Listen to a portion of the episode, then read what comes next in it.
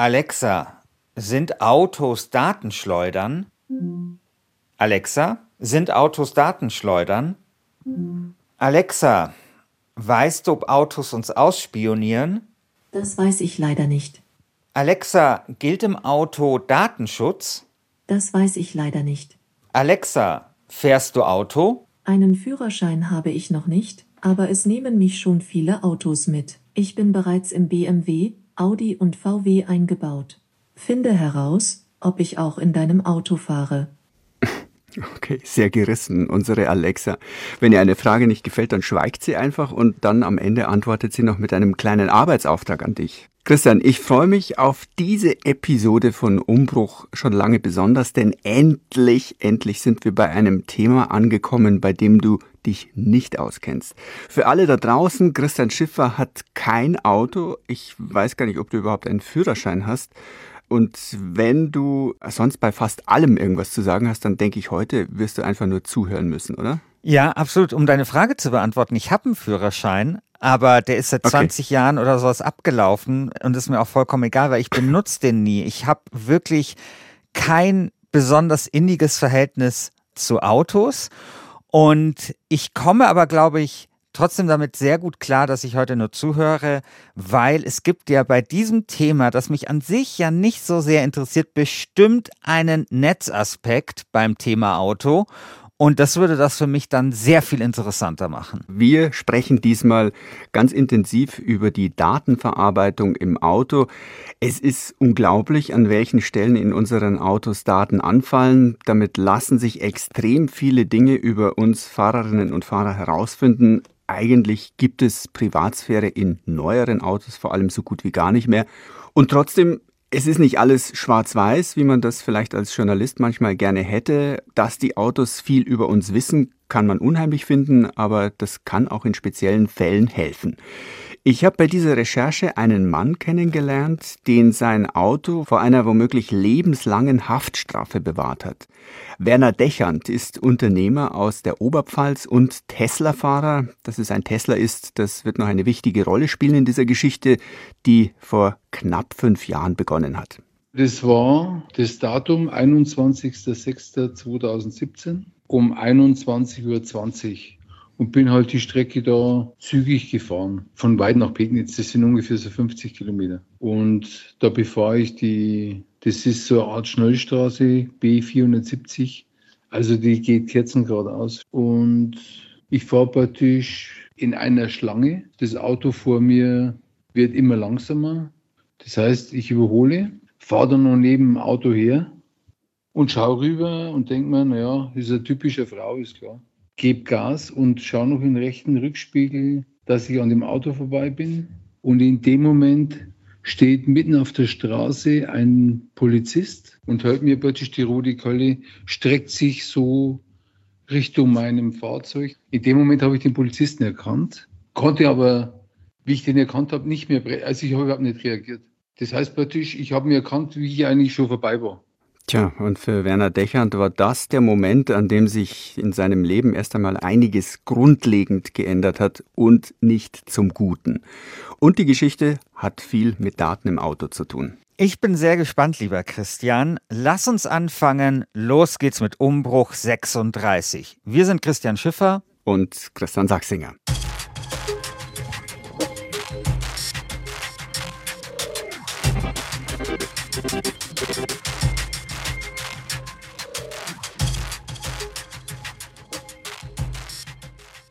Christian, du weißt, ich bin äh, jemand, der eher zurückhaltend mit seinen Daten umgeht. Du hast dich ja in einer Sendung selbst mal als Datensau bezeichnet. Also äh, dir ist es ziemlich egal, was alles an Informationen über dich herausgefunden wird, oder? Ja, das würde ich so nicht ganz sagen. Ich glaube nur, dass der Einzelne letztlich sehr wenig Einfluss hat, was mit seinen Daten passiert. Und ich finde halt, dass das politisch reguliert werden sollte, anstatt halt immer und immer wieder diese ganze Datenschutz Frage auf das Verhalten der einzelnen Nutzer abzuwälzen. Und manchmal, ja, da finde ich vielleicht schon, dass so falsch verstandener Datenschutz sage ich mal, einer angenehmen und schönen Interneterfahrung ein bisschen im Weg steht. Okay, ich bin gespannt, ob du am Ende dieser Umbruchepisode deine Meinung noch ein klein wenig revidierst. Warum ich übrigens überhaupt draufgekommen bin, dieses Thema zu recherchieren, das liegt daran, dass ich vor etwa einem Jahr ein Auto gekauft habe, einen VW Mittelklassewagen und äh, da gab es nun plötzlich oben in diesem neuen Auto am Himmel in der Mitte einen Notrufknopf. Und ich habe mich gefragt, was passiert, wenn ich da drauf drücke, ob dann wirklich ein Alarm ausgelöst wird. Ähm, ich habe vorher keine Option mit SIM-Karte für dieses Auto bestellt, also SIM-Karte, wie sie in jedem Handy steckt, wo die verbaut sind. Und deshalb war mir dieser Knopf immer etwas suspekt. Irgendwann habe ich es aber dann doch nicht mehr ausgehalten und habe es ausprobiert und habe einfach auf den Knopf draufgedrückt. Der Notruf wurde ausgelöst. Okay. Der Notruf wird aufgebaut. Okay. Hier ist der Notruf Feuerwehr und Rettungsdienst. Mit wem spreche ich bitte? Ähm, ich habe eigentlich aus Versehen draufgedrückt. Ich würde sofort wieder auflegen. Ist überhaupt kein Problem. Okay. Dann schönen Abend Ihnen. Danke. Gerne, für Gott. Wieder. Okay. Also ich habe so ein bisschen geschwindelt und habe mich so rausgeredet. Aber dann war klar an diesem Zeitpunkt, ja, mein Auto hatte eine SIM-Karte. Das ist dann, habe ich später erfahren, seit März 2018 auch tatsächlich Pflicht. Also seit vier Jahren gibt es ein sogenanntes E-Call-System obligatorisch. Das heißt, jeder Hersteller muss eine SIM-Karte und diesen Knopf verbauen. Und wenn es dann zu einem Unfall kommt, bei dem die Airbags ausgelöst werden, muss man diesen Knopf auch gar nicht mehr selbst drücken. Dann wird automatisch ein Gespräch zur Notrufzentrale aufgebaut. Und wenn du dann nicht zügig antwortest und sagst, ja, alles okay, mir geht's gut, dann schicken die sofort einen Krankenwagen los. Und der findet dich dann auch problemlos, ähm, weil im Auto nicht nur eine SIM-Karte verbaut ist, sondern auch ein GPS-Chip. Also das heißt, via Satellit wissen die die genaue Position des Fahrzeugs. Genau. Und wir kennen ja jetzt schon mal so ein paar Dinge, die jedes neuere Auto, das sagen wir mal nicht älter als vier Jahre ist, auf jeden Fall registrieren kann, nämlich den Standort und wenn ich äh, die, das Wort SIM-Karte höre, dann ist es wohl auch so, dass die Fahrzeuge wahrscheinlich nicht nur Gespräche aufbauen können, sondern auch eine Verbindung zum Internet. Mhm, genau, exakt. Ähm, ich habe mit Katrin van Randenburg gesprochen, Pressesprecherin beim ADAC. Sie hat mir genau deinen Verdacht bestätigt, Christian. Hersteller können die SIM-Karte auch anderweitig verwenden, tun das auch teilweise, etwa um Daten, die im Fahrzeug gesammelt und gespeichert wird, an den Hersteller zu übertragen. Diese Möglichkeit besteht und wir gehen auch davon aus, dass davon Gebrauch gemacht wird. Es sind tatsächlich allen voran die Hersteller, die daran interessiert sind, weil sie annehmen, dass sie in Zukunft nicht mehr gut Geld verdienen können, allein mit dem Verkauf von äh, Fahrzeugen. Und sie bringen sich natürlich dadurch in die Lage, dass sie neue Geschäftsmodelle äh, entwickeln können, dass sie Werbung ausspielen können, dass sie Entertainment-Pakete verkaufen können. Also die SIM-Karte als eine Art Türöffner für neue Geschäftsmodelle und Möglichkeiten, Geld zu verdienen für die Autohersteller. Und damit können die eben Informationen über mein Auto und über mich in die Hand bekommen. Und nicht nur über SIM-Karten lassen sich Daten prima weiterleiten, auch über die Smartphone-Apps, die die Hersteller anbieten. Bei VW heißt das dann zum Beispiel die App WeConnect, bei anderen dann MyBMW-App oder Mercedes Me. Und damit kann man dann auf dem Handy den Kilometerstand checken, den Reifendruck oder den Tankfüllstand und man kann eine Route, die man vorher sich schon überlegt hat, sozusagen ans Auto schicken oder man kann sogar das Auto aus der Ferne hupen lassen. Hm. Viele Spielereien, aber man ist eben sehr gut verbunden mit dem Auto über das Handy. Aber das ist nicht ganz ungefährlich und äh, wir kommen da später noch zu einer kleinen Geschichte, die ein Kollege von uns beim BR herausgefunden hat mit einem etwas haarsträubenden Test.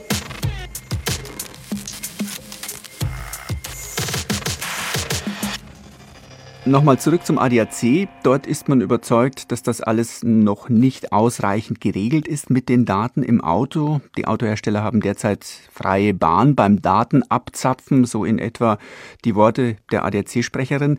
Es bestehe eine gesetzliche Lücke, was die Daten im Fahrzeug angeht, sagt Katrin van Brandenburg. Und sie bzw. der ADAC fordert, Unternehmen müssen klar offenlegen, welche Daten das Auto speichert und wofür. Und Halterinnen und Halter müssen das auch ablehnen können. Lieber Christian, für mich hört sich das bislang noch so ein bisschen pauschal an. Also hat denn der ADAC konkrete Belege, was alles vom Auto an die Hersteller übertragen wird? Nein, ähm, beziehungsweise nur teilweise. Das ist auch gar nicht so leicht herauszufinden, weil diese Daten offenbar ziemlich gut verschlüsselt werden, bevor sie das Auto verlassen.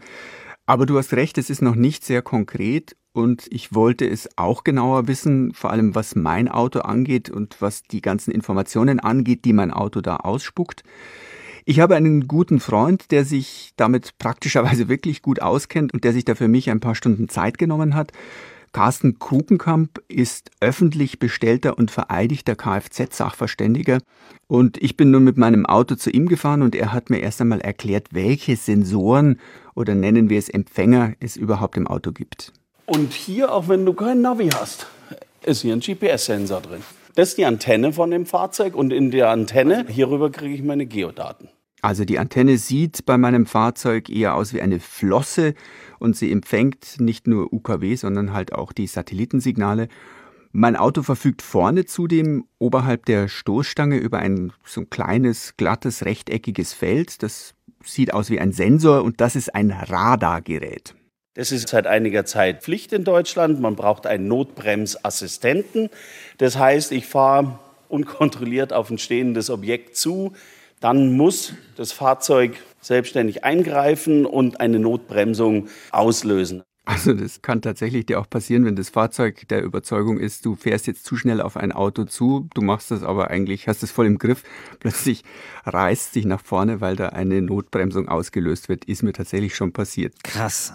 Das ist echt krass. Also ich lerne einfach gerade wahnsinnig viel über moderne Autos. Ja, und diese ganzen neuen Funktionen gehen aber immer einher mit Daten. Auch dieses Bremsmanöver wird in Daten umgewandelt und gespeichert. Dann gibt es noch Sensoren im Sicherheitsgurt beziehungsweise in dem System, das den Gurt straff halten soll. Diese Sensoren registrieren jedes starke Bremsmanöver. In den Sitzen gibt es Sensoren, die erkennen, wie schwer die Insassen sind, die da gerade sitzen. Das Auto zeichnet außerdem jede Bewegung des Lenkrades auf, jeden Tritt aufs Gaspedal oder auf die Bremse und jeden Blinkvorgang. Es registriert, wann Licht an und ausgeschaltet wird, ob gehupt wird und welcher Gang eingelegt wird. Alle diese Informationen laufen im sogenannten Airbag-Steuergerät zusammen. Das ist die Einheit, die beim Aufprall dafür sorgt, dass der Airbag ausgelöst wird. Und hier sitzt sozusagen das Nervenzentrum des Fahrzeugs oder auch sein Datenspeicher. Wenn ich jetzt zum Beispiel wissen will, als Sachverständiger, warum ist der Unfall passiert, da habe ich Zugriff auf dieses Airbag-Steuergerät. Und dort werden je nach Hersteller die letzten 10 bis 120 Sekunden aufgezeichnet unfallrelevante Daten wie Beschleunigung, da hat er gebremst. Sagen wir es mal so, wenn ich das Fahrverhalten von einem Kunden rauskriegen will, kann ich alles nutzen. Jede einzelne Komponente im Fahrzeug gibt mir Daten.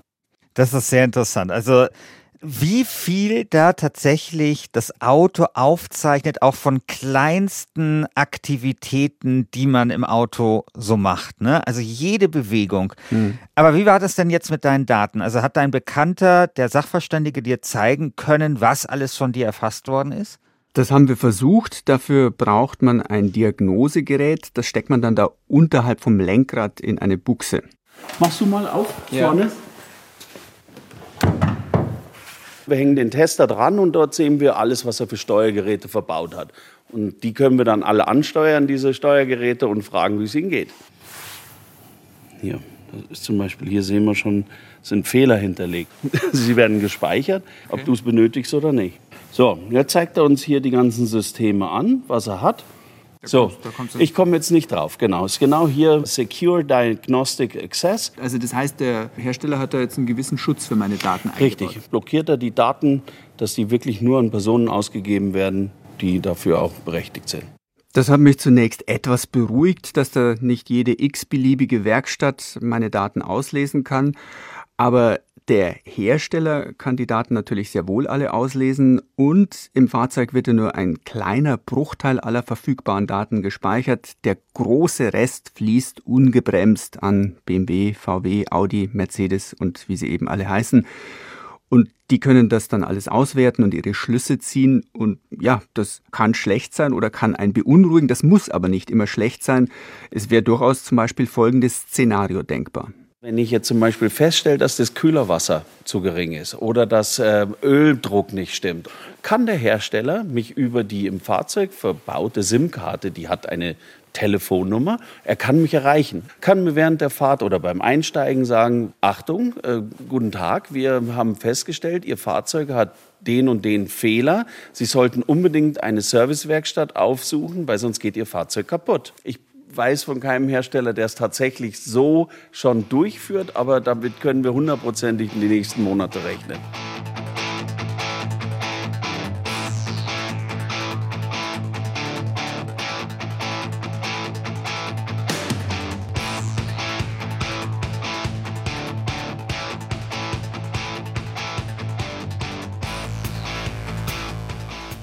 Christian, wie ist eigentlich diese Geschichte von dem Tesla-Fahrer weitergegangen, die wir am Anfang gehört haben?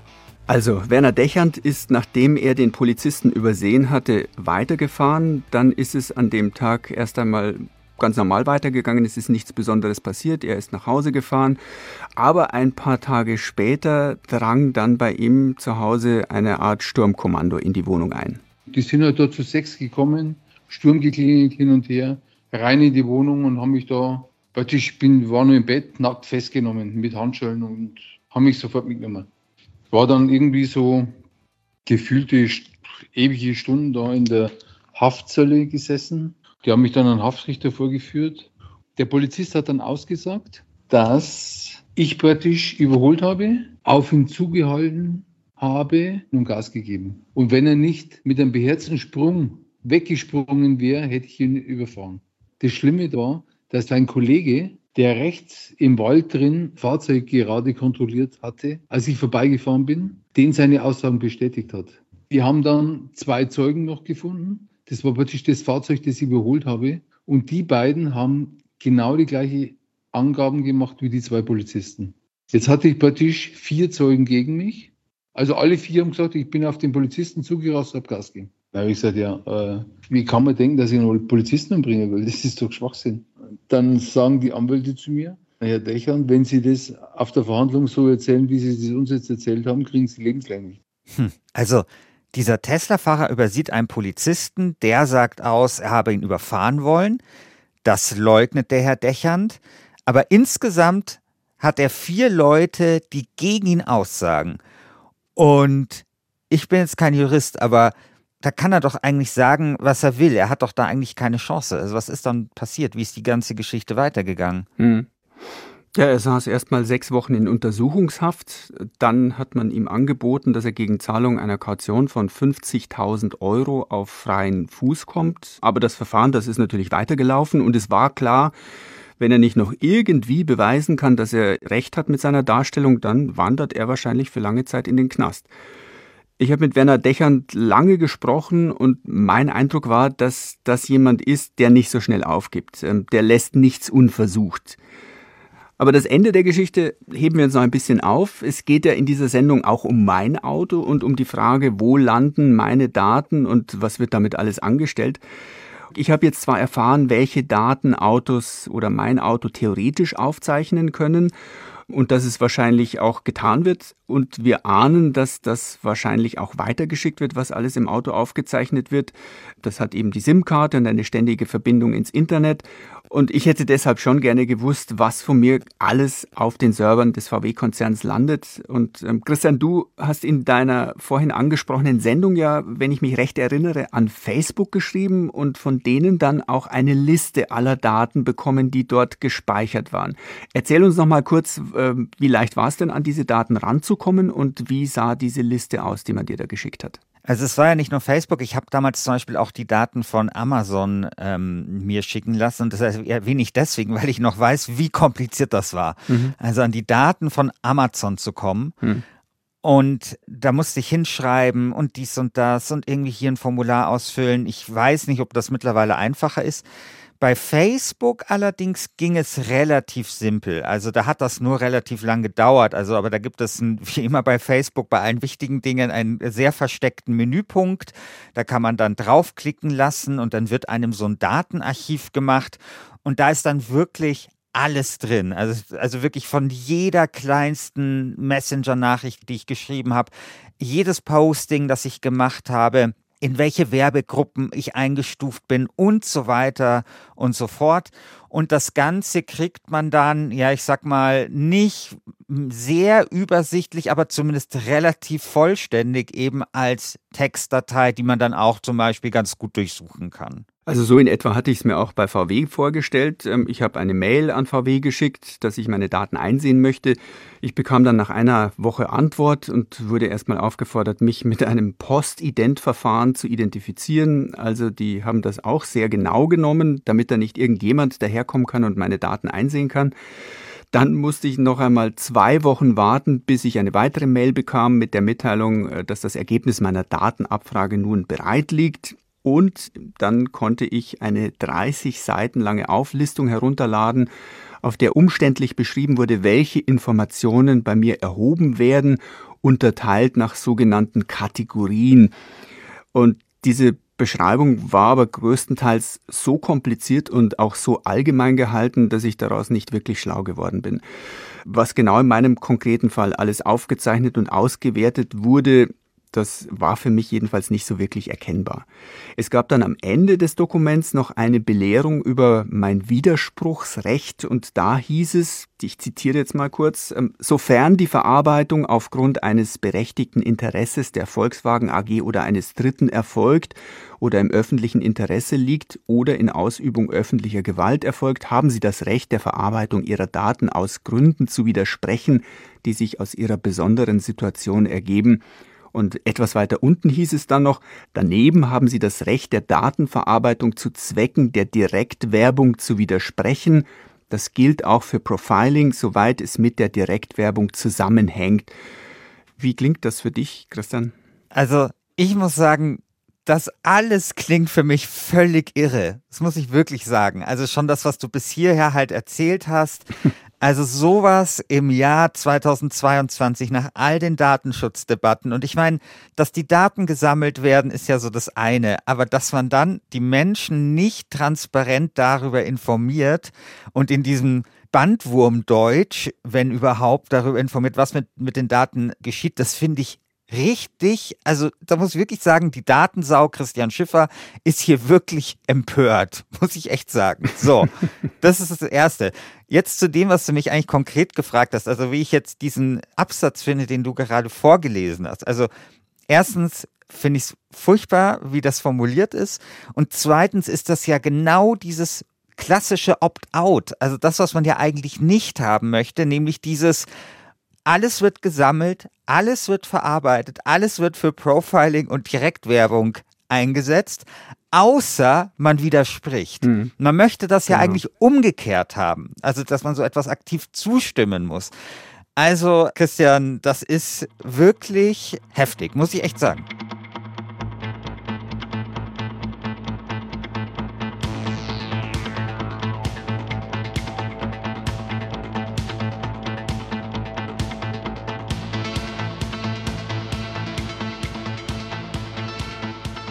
Christian, also ist da VW denn jetzt eine Ausnahme oder glaubst du, dass die Autohersteller insgesamt nicht wirklich sauber mit dem Datenschutz umgehen?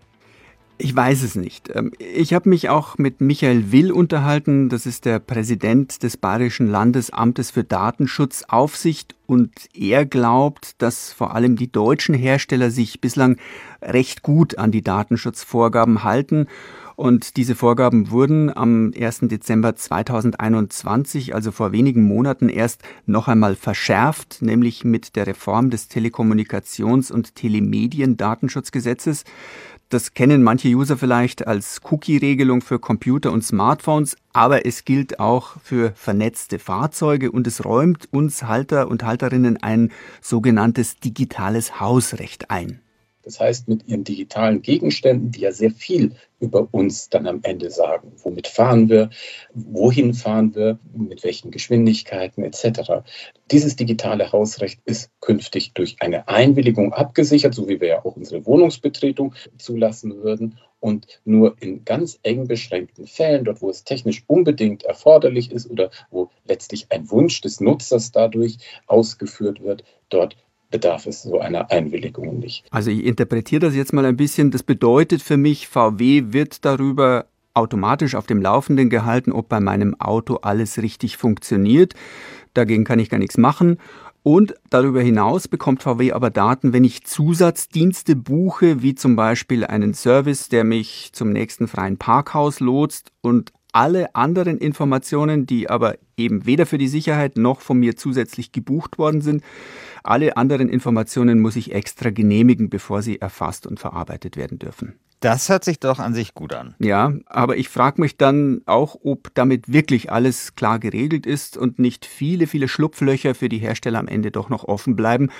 Was ist zum Beispiel mit meinem Fahrstil? Bekommt VW mit, wenn ich mit meinem Auto viel bremse, gerne stark beschleunige und schnell fahre? Da muss jetzt Michael Will, äh, der Datenschutzbeauftragte aus Bayern, erst einmal überlegen. Und an seiner Antwort, finde ich, kann man auch ein wenig heraushören, dass nicht alles so eindeutig ist. Ich bin kein Fahrzeugingenieur. Bei ein paar Dingen, die Sie aufgezählt haben, kann ich mir vorstellen, dass sie auch für die Fahrzeugsysteme zur Regulierung von Bremse, Motor etc. nötig sind. Dort, wo es darum geht, dass es nicht nötig ist, um das, das Fahrzeug zu betreiben, dort haben Sie die Möglichkeit zu stoppen. Aber die Grenze, was nötig ist und was nicht, das ist halt wahrscheinlich auch Auslegungssache. Das wird sich jeder Hersteller erst einmal so großzügig auslegen, wie es ihm passt. Und ich habe auch noch bei verschiedenen Autoherstellern direkt nachgefragt, um so ein bisschen ein Gefühl dafür zu bekommen, ob die sich über den Datenschutz Gedanken machen oder nicht. Und ich war eher positiv überrascht, muss ich sagen. Abgesehen von Tesla, da wurde meine Anfrage wochenlang überhaupt nicht beantwortet und einfach äh, ignoriert, haben die anderen, das waren Audi, BMW und auch Toyota, ziemlich prompt geantwortet und mir auch Interviews gegeben. Bei BMW hat sich der Pressesprecher Thorsten Julich mit mir unterhalten und ihm habe ich auch nochmal die Frage gestellt, ob BMW meinen Fahrstil nachvollziehen kann, ob die dafür die relevanten Daten speichern. Die werden zu einem großen Teil aufgezeichnet für die Steuerung des Fahrzeugs, des Systems. Sie müssen sich das so vorstellen, dass wir äh, Sensordaten natürlich vielfältig verarbeiten. Das geht von einem intelligenten Energiemanagementsystem im Fahrzeug bis zu Bremsmanövern, bis zu anderen Eingriffen, die das Fahren sicherer macht. Und hier gilt aber auch der Grundsatz, die sind nur so lange vorrätig auf dem Fahrzeug, wie sie für den Zweck benutzt und genutzt werden. Ja, aber da haben wir dann natürlich wieder so eine dehnbare Formulierung, solange wie sie für den Zweck benötigt und genutzt werden. Und da kann ich mir dann halt als Hersteller meinen Zweck entsprechend definieren, damit ich die Daten möglichst lange und so wie ich es möchte nutzen kann. Vielleicht ließe sich ja dann zum Beispiel die Garantieleistung verweigern, wenn BMW feststellt, dass ich mit dem Auto ständig rase und an der Belastungsgrenze fahre habe ich Thorsten Jülich auch gefragt und da immerhin gab es eine ganz klare Antwort. Nein, das ist bei uns nicht der Fall. Ich habe jetzt nicht bei allen Herstellern genau bei diesem Punkt noch einmal nachgefragt, ob sie das auch nicht tun, aber mein Eindruck nach den Gesprächen mit den verschiedenen Firmen war zumindest, dass sie den Datenschutz sehr wohl als wichtiges Gut erkannt haben, mit dem man nicht nach Belieben umspringen kann und dass sie erkannt haben, dass ihnen da Ärger drohen könnte, wenn sie nicht zumindest den Eindruck erwecken, dass sie sauber mit den Daten umgehen. Für Tesla kann ich das so nicht bestätigen. Da gab es, wie gesagt, überhaupt kein Angebot für ein Gespräch und vielleicht kann man das ja auch als Statement verstehen. Insgesamt mir erscheint das Datenschutzrecht noch nicht wirklich wasserdicht. Ähm, es erlaubt halt die Weiterleitung der Daten aufgrund berechtigter Interessen aber das gilt im Übrigen ja nicht nur bei den Autos, sondern ganz generell. Da wurde schon bei der Europäischen Datenschutzgrundverordnung heftig um genau diesen Punkt gerungen und diskutiert. Und am Ende hat sich da halt die Industrie durchgesetzt und sich so ein kleines Hintertürchen aufgemacht.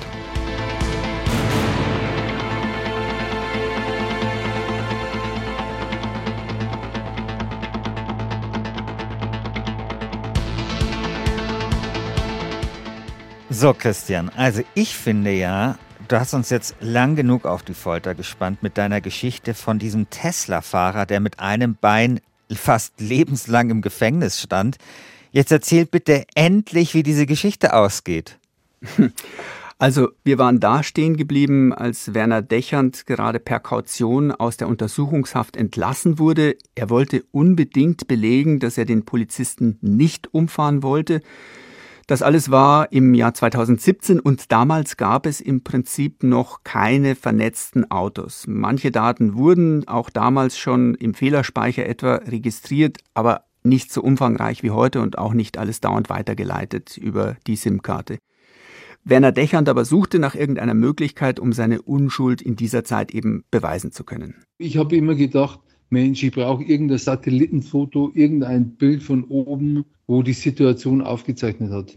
Ich habe dann rumtelefoniert mit allen Universitäten in Deutschland und alles, was mit Raumfahrt und Satelliten zu tun hat. Und dann irgendwann habe ich natürlich auch versucht, Tesla zu kontaktieren. Irgendwelche Geodaten, vielleicht gibt es irgendwas hin und her. Und dann habe ich erfahren, dass Tesla die Daten damals aufgezeichnet hat aus Forschungszwecken wegen autonomem Fahren. Dann habe ich nach Amerika geschrieben, unendlichen E-Mail-Verkehr hin und her. Und irgendwann haben die irgendwie da eingewilligt, mir die Daten zu geben. Und wie ich die Daten bekommen habe an dem Tag, den vergesse ich nie in meinem Leben, mache ich das E-Mail auf. Ich habe geheult. Und ich habe sofort gesehen, dass das das beweist, dass ich unschuldig bin. Der hat plötzlich aufgezeichnet, und rechts geblinkt beim Ausscheren und beim Wiedereinscheren. Also auf jeden Fall konnte man genau sehen, dass ich ungefähr 80 Meter vor dem Polizisten wieder auf der rechten Seite war. Und der Polizist keine Veranlassung hatte zu springen, nie gefährdet war oder irgendetwas. Also Fazit, Werner Dechand wurde nicht wegen versuchten Mordes verurteilt. Nach drei Jahren Ringen mit Polizei und Justiz bekam er sein beschlagnahmtes Auto und den Führerschein wieder zurück. Diese Geschichte ist kein Märchen, das sich Werner Dechand ausgedacht hat, um sich wichtig zu machen. Ich habe dazu mehrere Artikel gelesen und auch mit der Polizei in Oberfranken gesprochen. Und das stimmt schon so im Großen und Ganzen. Christian, was hinterlässt jetzt diese Story bei dir für einen Eindruck? Ja, sie erinnert mich an eine andere Geschichte. Und zwar, das ist ein paar Jahre her, da hat man Alexa, die wir am Anfang gehört haben, in den Zeugenstand gerufen, wenn man so möchte, in den USA. Da ging es um einen Mordfall. Und da hat die Verteidigung des Angeklagten dann eben die Alexa-Daten zur Entlastung ihres Mandanten ins Feld geführt. Und das war damals ein sehr aufsehenerregender Prozess, äh, weil das quasi das erste Mal war, dass man die Daten angezapft hat, um jemanden zu entlasten. Und das scheint mir hier ziemlich ähnlich zu sein. Und man kann natürlich sagen, es ist jetzt mal begrüßenswert natürlich sehr, dass ein Unschuldiger nicht ins Gefängnis muss für ein Verbrechen, das er nicht begangen hat. Aber natürlich wirft das auch Fragen auf. Ne? Also welche Rolle spielen zum Beispiel Daten in solchen Gerichtsprozessen? Geht es in Zukunft eher darum, eben Maschinen, wenn man so möchte, künstliche Intelligenzen, irgendwelche vernetzten Dinge in den Zeugenstand zu rufen, anstatt Menschen? Werden in Zukunft überhaupt noch Menschen befragt oder gleich einfach nur die Computer und so weiter und so fort? Und dann muss man ja sagen, dass diese Geschichte ist ja jetzt kein Beleg dafür, dass Datenschutz wichtig ist, weil ich könnte mir ja vorstellen, dass Herr Dechand zu einem eher überzeugten Gegner des Datenschutzes geworden ist. Und schließlich haben ihm Daten und dass Tesla Daten wie doof gesammelt hat, ja irgendwie äh, vor dem Gefängnis bewahrt. Ja, möchte man meinen, aber ganz so klar ist die Position von Werner Dechand gar nicht. Ähm, ich habe ihn genau auf diesen Punkt nochmal angesprochen und er hat sich da etwas widersprüchlich geäußert. Er hat mir nämlich zum Schluss noch erzählt, dass er inzwischen ja ein neues Auto gekauft hat und auch eines, das noch mehr Daten registriert als sein altes. Ich habe jetzt wieder einen Tesla, einen neuen Tesla. Der Unterschied zum alten ist bei dem, dass der praktisch äh, Dashcam hat und ununterbrochen aufzeichnet. Und ich fühle mich so sicher in dem Auto, das glaubst du nicht. Weil wenn irgendein Vorfall ist, speicherst du die Situation auf Speicherstick sofort und bist safe. Aber Zugriff nur mit meiner Einwilligung. Ich bin nicht dafür, dass jeder Polizist oder jeder Staatsanwalt auf meine Daten zugreifen kann, da bin ich dagegen.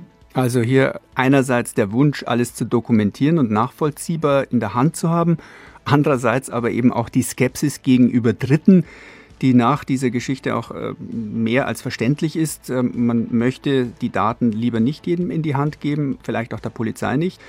Und diese widersprüchliche Position ist aber auch etwas blauäugig. Ich glaube, man kann nicht glauben, dass man die Daten erhebt und gleichzeitig die Kontrolle über diese Daten behält. Das ist wohl eine Illusion. Und das zeigt sich auch schon daran, dass den Autoherstellern inzwischen regelmäßig richterliche Beschlüsse ins Haus flattern, wo sie gezwungen werden, Fahrzeugdaten herauszugeben. Die sollen da den Staatsanwälten helfen, den Sachverhalt zu klären. Das ist mir im Laufe meiner Recherche mehrmals bestätigt worden. Es ist also gut möglich, dass man vom eigenen Auto nicht geschützt, sondern eher verpetzt wird.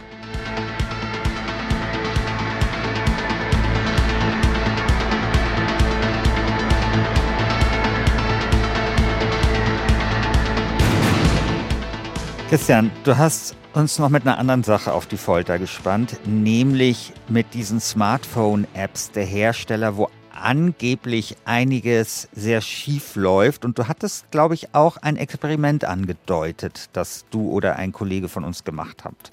Genau, also es geht um die Möglichkeit, mit dem Smartphone schon ein paar Dinge aus der Ferne im Auto zu steuern. Also du schaust, wie voll der Tank ist, du spielst deine Route, die du dann nachher fahren möchtest, via Smartphone auf das Navi im Auto oder du startest schon mal die Sitzheizung. Das sind alles Dinge, die kann man mittlerweile mit dem Smartphone in Gang bringen. Und diese Funktionen hantieren natürlich auch mit Daten, mit deinen persönlichen Daten. Du musst in der App ein Profil anlegen und verbindest dich so via Smartphone zum Auto. Und unser Kollege aus der Wirtschaftsredaktion Gabriel Wirth ist hier nun auf einen sehr eigenartigen Fall gestoßen. Also mich hat jemand angesprochen, dass er sein altes Auto, sein früheres Auto noch tracken kann. Also der hatte 2017 einen Wagen geleast und den hat er dann 2019 zurückgegeben und zwar an den Hersteller. Und der hat das Auto dann weitervermarktet und der frühere Besitzer konnte das Auto trotzdem nachverfolgen. Also der konnte wissen, wo der ist und so weiter. Und ich fand die Geschichte natürlich sehr spannend. Aber nochmal, also er konnte mit seinem Smartphone gucken, was der Nachbesitzer mit dem Auto gerade im Moment macht. Genau, der konnte sehen, wo er ist. Der konnte, der hat zum Beispiel herausgefunden, dass der wohl seit neuestem auch Golf spielt, weil er eben gesehen hat, das Auto steht ab und zu an einem Golfplatz. Der konnte sehen, wo der wohnt. Der konnte sehen, wo der arbeitet. Der konnte natürlich nachverfolgen. Der hat mir dann zum Beispiel gesagt, wo die im Weihnachten im Urlaub sind. Ne, die waren in Tirol in einem Hotel. Da stand das Auto dann. Also das war in Echtzeit nachzuverfolgen und das ist natürlich ein bisschen spooky.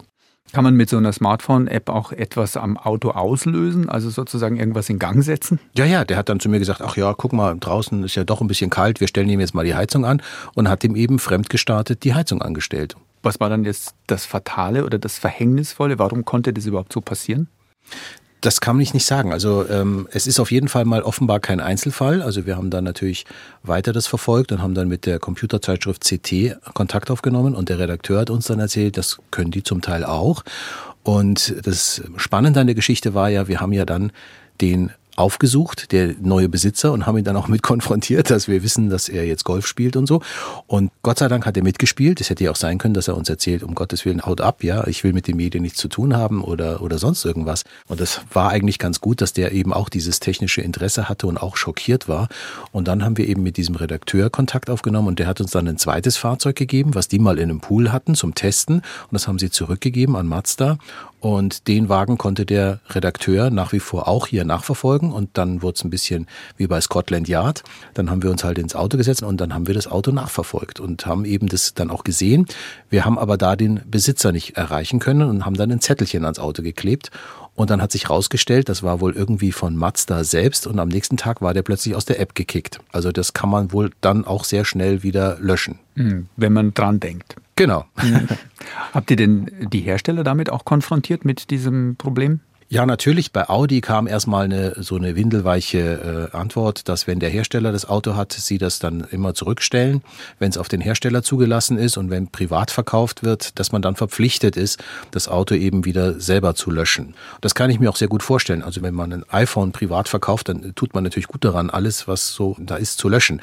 Aber wenn man das Auto als Geschäftswagen liest und an den Hersteller zurückgibt und der das dann weitervertreibt, also dann erwarte ich mir sowohl als neuer Kunde, dass das Auto clean ist, als auch als alter Kunde, dass, der hat mir erzählt, bei der Leasingübergabe, der ist nicht darauf angesprochen worden. Aber ihr konntet nicht herausfinden, welche Hersteller da besser damit umgehen und welche schlechter.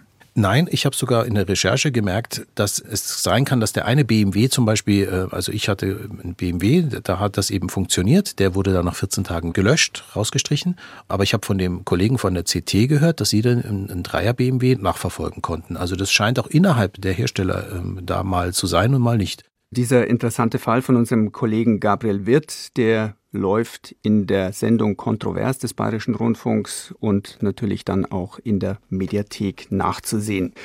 Ich habe übrigens bei meiner Recherche auch noch einmal dieses Thema angesprochen und bei ausgeschaltetem Mikrofon hat mir ein Vertreter eines Autoherstellers die Problematik bestätigt. Angeblich trifft das so ziemlich alle Hersteller. Die haben dieses Leck einfach übersehen oder keine Routine eingeführt, dass aus dem Smartphone-App alle Daten gelöscht werden, wenn das Auto an jemand anders verkauft wird. Und ich finde diese Geschichte von unserem Kollegen Gabriel Wirth interessant, weil sie zum einen zeigt, wie heikel der Umgang mit Daten in Autos sein kann. Und zum anderen sieht man eben auch, dass weder Hersteller noch Kunden diesen Umgang mit den Daten hundertprozentig im Griff haben. Und Christian, jetzt du als bekennende Datensau, wärst du Autofahrer, würdest du dich noch wohlfühlen in deinem Wagen? Ich bin da so hin und her gerissen, weil ich kann nicht verleugnen, äh, dass ich auch eine gewisse Faszination habe für diese vernetzten Autos und die irgendwie für mich dadurch schon interessanter werden.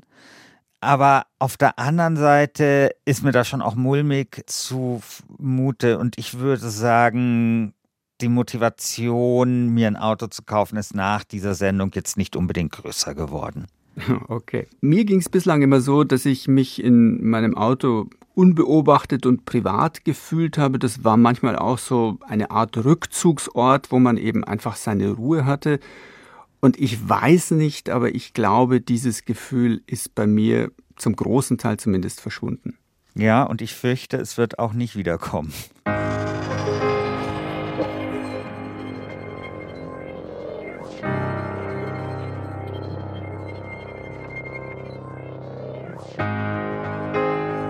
Das war's mit dem Umbruch Nummer 36. Wir haben wie immer für euch ein paar interessante Links zur Recherche in die Show Notes gestellt. Wenn es euch gefallen hat, lasst uns ein paar Sterne da und empfehlt uns weiter. Umbruch kommt alle vier Wochen und Christian, was gibt's denn das nächste Mal?